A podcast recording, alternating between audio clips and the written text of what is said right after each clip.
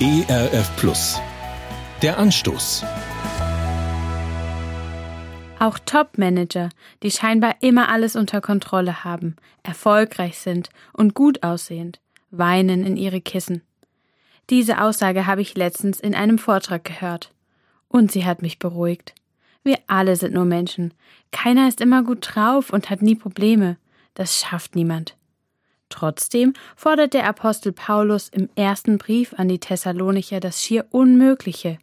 In Kapitel 5, Vers 16 heißt es, Seid fröhlich alle Zeit. Wie kann das gemeint sein? Immer lächeln, egal wie es mir geht? Während ich mich mit dem Vers auseinandergesetzt habe, habe ich gemerkt, es geht vielmehr um eine Haltung, eine innere Herzenshaltung.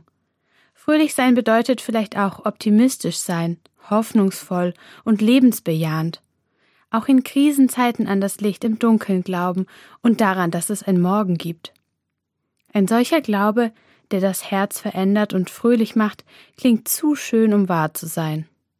Besonders in trüben Zeiten, wenn jeder Sonnenstrahl und alle Freude unendlich weit entfernt scheinen, kann es schwer fallen, dem Vorsatz zu folgen.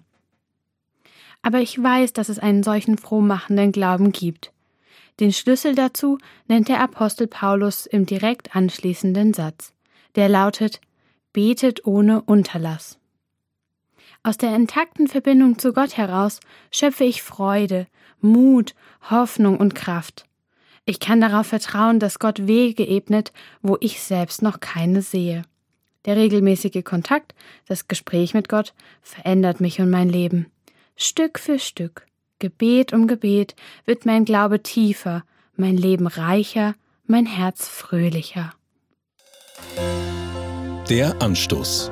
Mehr auf erfplus.de oder im Digitalradio DAB+. Hören Sie ERF Plus. Gutes im Radio.